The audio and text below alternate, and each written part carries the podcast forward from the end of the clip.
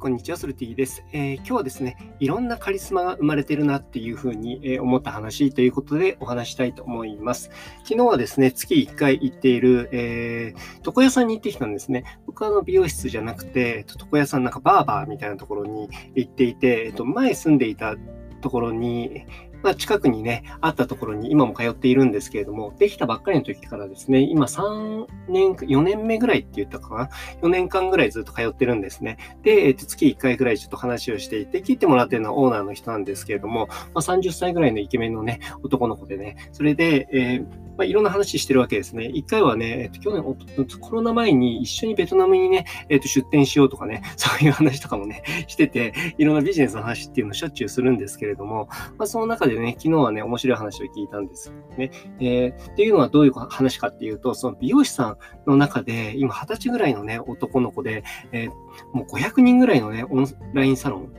これオンラインだけじゃないのかもしれないんですサロンをやっている男の子の話だったんですね。で、えっ、と、その僕の髪を切っている人は理容師なので、えっ、と、美容師じゃないんですけれども、その美容師さんのところに混ざって、それをなんか一緒にね、サロンに入ってやってるみたいなんですけれども、その男の子はね、二十歳っていうことで、もうまだね、全然、うんと、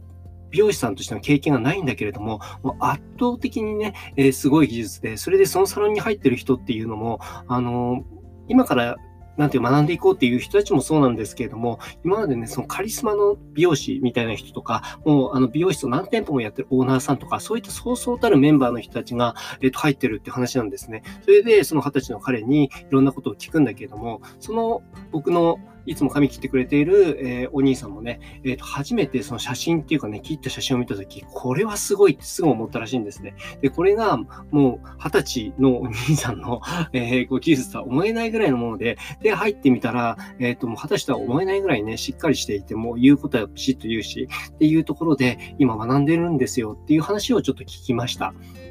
で、えっ、ー、と、まあ、僕もね、そういったあの若い子たちの話っていうのを聞くのすごい好きで、それでなんかやっぱり自分に持ってないものっていうのはたくさんあるし、そのいろんなところでね、僕たちが知らないようなネイティブ的な感覚っていうのを持ってるし、なんか今だからこそね、えー、そういった力を発揮する人たちってどういう傾向があるんだろうとかって普段常々思ってるわけですね。なので、その話を聞いてね、えー、この美容師美容室、まあ、そういったところっていうのは僕全然縁遠い分野なんですけれども、なんかいろんなね、えー、まあ、さもすればね、その美容師ってね、その、なんか 3K ってきついとかね、汚いとかという、給料が安いとかね、えー、と言われていてね、離職率も高いところなんですけれども、そういった二十歳のカリスマが出ることによってね、えー、もうかなりイノベーションが起きるんじゃないかなっていう話の、えー、お話を、えー、ちょっとしてました。で、えっ、ー、と、まあ、それってね、えーまあ、なんて言うんでしょう、非対称性があるというか、もともとその業界自体が古かったりとか、なかなかそういうものが生まれないところほどですね、えっ、ー、と、今みたいなそのコロナ後っていう、まあ、今の時代っていうのが、なんかいろんな要素でこう、ブレイクする可能性があるんじゃないのかなっていうふうに思っていてね。なので、なんかそういう業界に、えーと、身を置いていては、これも先がないからやめようっていうのも一つの選択肢だとは思うんですけれども、本当にそれがやりたいことなんだけれども、その業界がね、なかなかうまくいってないような業界、えー、ま給料が安いとかね、きついとかね、そういったその労働集約的な産業っていうのもたくさんあると思うんですね。で、労働集約的な産業ほど、割とその、なんていうか、必要なものっていう必要な、えー、サービスっていうのもたくさんあると思うんですよ。例えば、その、えー、医療の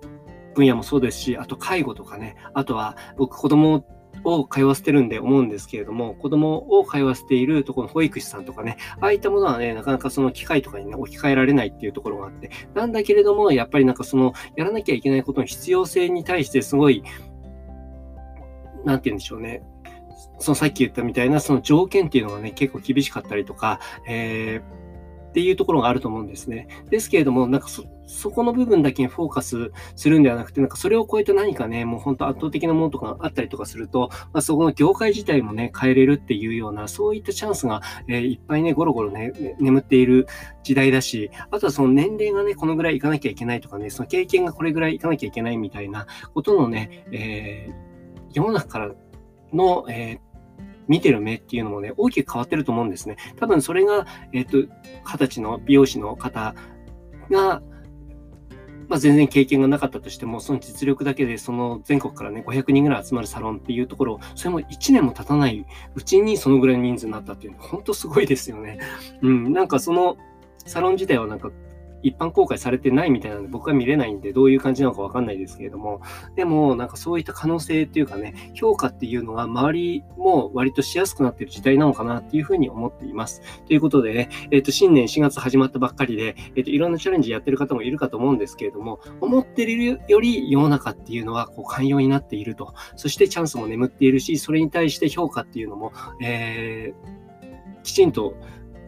されつつある風潮になってるっていうようなこと。なので、えー結局はね、なんか諦めてしまう時っていうのは、なんかその自分が諦めてしまって終わってしまってることの方が多いなっていうところも改めて感じたので、自分が続けようと思ったことに関してはきちんとコミットしたいなというふうに思っております。ということで、えー、今日の話ね、いいねと思ったらフォローなどしていただけると嬉しいです。ソルティでした。